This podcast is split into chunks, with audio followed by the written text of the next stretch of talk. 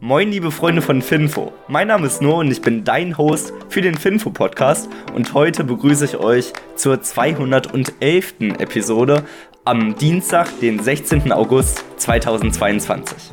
Der Markt gestern war sehr freundlich.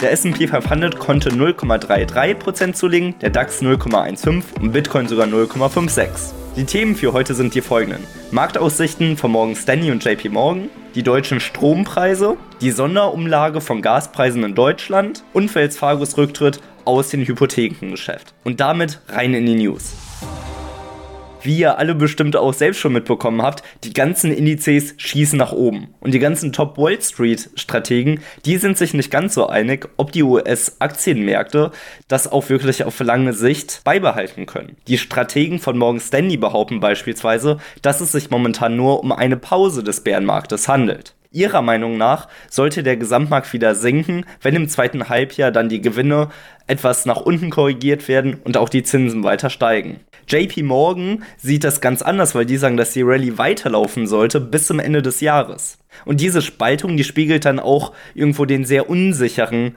Ausblick auf den US-Aktienmarkt wieder. Wir haben Konflikte im Taiwan-Bereich, wir haben Konflikte in Russland mit der Ukraine und dazu kommen dann noch die ganzen Zinserhöhungen und auch die ganze Inflation. Das sind Unsicherheiten und es tun sich die ganzen Strategen sehr schwer, diese Risiken und Szenarien einzupreisen. Zwei interessante Punkte, die von den Strategen von Morgan Stanley genannt werden, sind die Inflation, die Federal Reserve und die Aktienrückkäufe die aktuell eher abnehmen. Besprechen wir die drei Einheiten einmal in der Kürze. Die Inflation macht so langsam Anzeichen darauf, dass sie sich abkühlt, was prinzipiell gut wäre. Die Fed zeitgleich will aber weiterhin aggressiv die Zinsen erhöhen. Und das könnte die Wirtschaft dann in eine tatsächliche Rezession treiben. Dazu kommt, und das finde ich einen sehr interessanten Punkt, ist, dass die Aktienrückkäufe von den Unternehmen im zweiten Quartal um 21% nach unten reduziert worden sind. Das sind auf jeden Fall die Argumente von Morgan Stanley.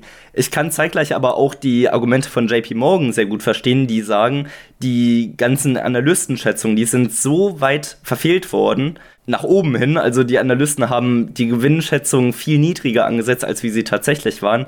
Die denken ja, dass die Rallye weiterlaufen soll. Beide haben durchaus Sinn und ich glaube, für uns als Privatanleger ist es hier wirklich entspannt zu bleiben. Buy and hold, einfach Schlaftabletten nehmen, in zehn Jahren wieder aufwachen und dann sollten die Kurse weiter oben stehen, als wie sie es jetzt tun. In der letzten Zeit habe ich immer mal wieder mitbekommen, dass Anleger sagen, jetzt möchte ich eigentlich alle meine Aktien verkaufen, weil jetzt sind wir ja wieder hoch. Wenn es dann wieder fällt, dann steige ich ein. Da gibt es natürlich auch Komplikationen. Man muss ja erstmal das neue Low dann auch irgendwo treffen können und da tun sich einige schwer. Und zweitens muss man ja dann auch noch bedenken, dass man sehr viele Steuern gezahlt hat und die Performance, die hier verloren geht, die muss man ja zusätzlich gleich aufholen. Das sind Punkte, die es extrem schwer machen, den Markt zu timen. Und man sagt ja auch immer so schön, Time in the Market beats Timing the Market. Und das würde ich euch auch hier ans Herz legen. Kommen wir nun aber zu den deutschen Strompreisen, weil die sind jetzt auf ein neues Rekordniveau hochgeklettert. Die Preise für die Strompreise fürs nächste Jahr bei der European Energy Exchange sind um 3,7% gestern gestiegen, was 477,50 Euro je Megawattstunde bedeutet. Und wenn man sich das jetzt einmal in Relation zum letzten Jahr ansieht, dann sieht man, dass es eine Versechsfachung ist. Also der Strom ist sechsmal so teuer, wie es letztes Jahr der Fall war.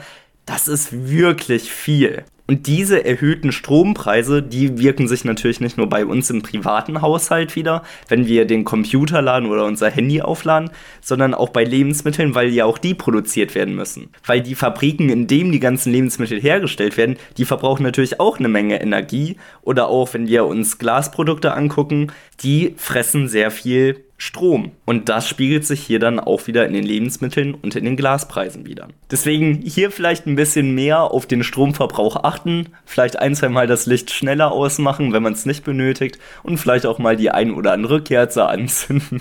Das müssen wir dann herausfinden, wie es für uns persönlich am besten passt. Kommen wir jetzt aber vom Glas zum Gas, weil hier wird es einen Sonderumschlag geben.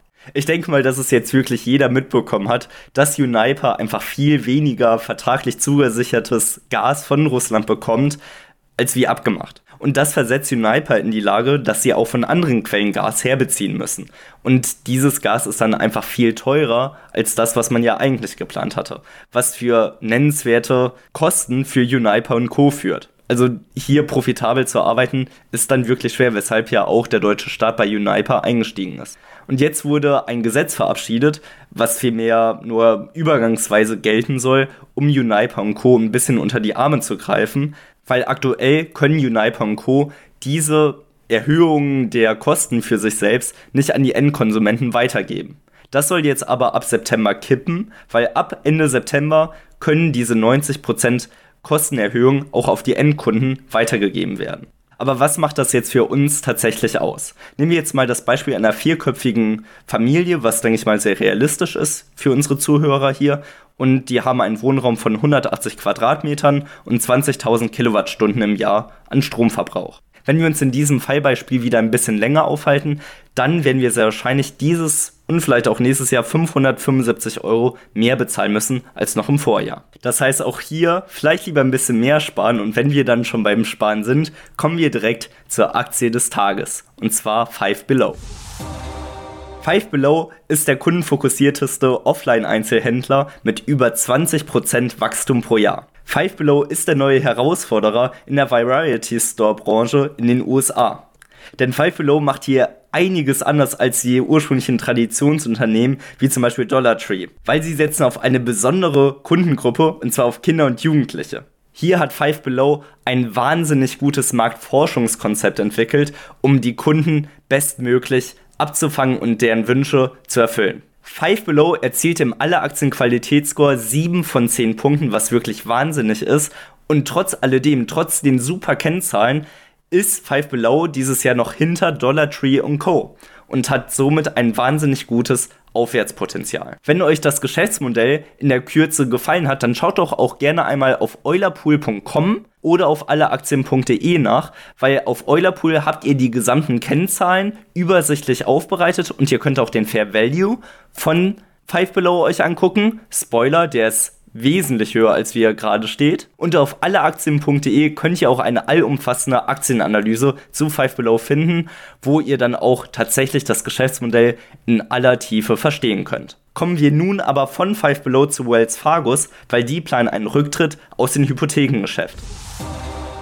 Wells Fargo war damals einer der größten Player auf dem Hypothekengeschäft, weil einer von drei Wohnungsbaudarlehen, die gingen damals immer an Wells Fargo. Wells Fargo plant jetzt aber hier einen Rückzug in diesem Geschäft, weil sie es einfach zu riskant sehen und um diese Risiken von dem Hauptgeschäftsmodell abzuwenden, planen sie diese dann voraussichtlich abzuspalten, um dann separate Unternehmen nur für die Hypotheken zu haben. Diese Ankündigung führte dazu, dass die Aktien um 1,13 Prozent am heutigen Tage gesunken sind. Aber zusätzlich kommt auch noch eine weitere Info. Und zwar hat der CEO Charlie Scharf bekannt gegeben, dass in den letzten paar Jahren super viele unautorisierte Konten erstellt worden sind bei Wells Fargo. Und das sind nicht nur ein, zwei gewesen, sondern wirklich Millionen. Dieses Problem wollen sie jetzt aber wirklich angreifen, damit es vom Tisch weg ist. Zusätzlich werden dann solche riskanten Geschäfte ausgegliedert. Klingt gut, schauen wir einfach mal, wie sich Wells Fargo entwickeln wird.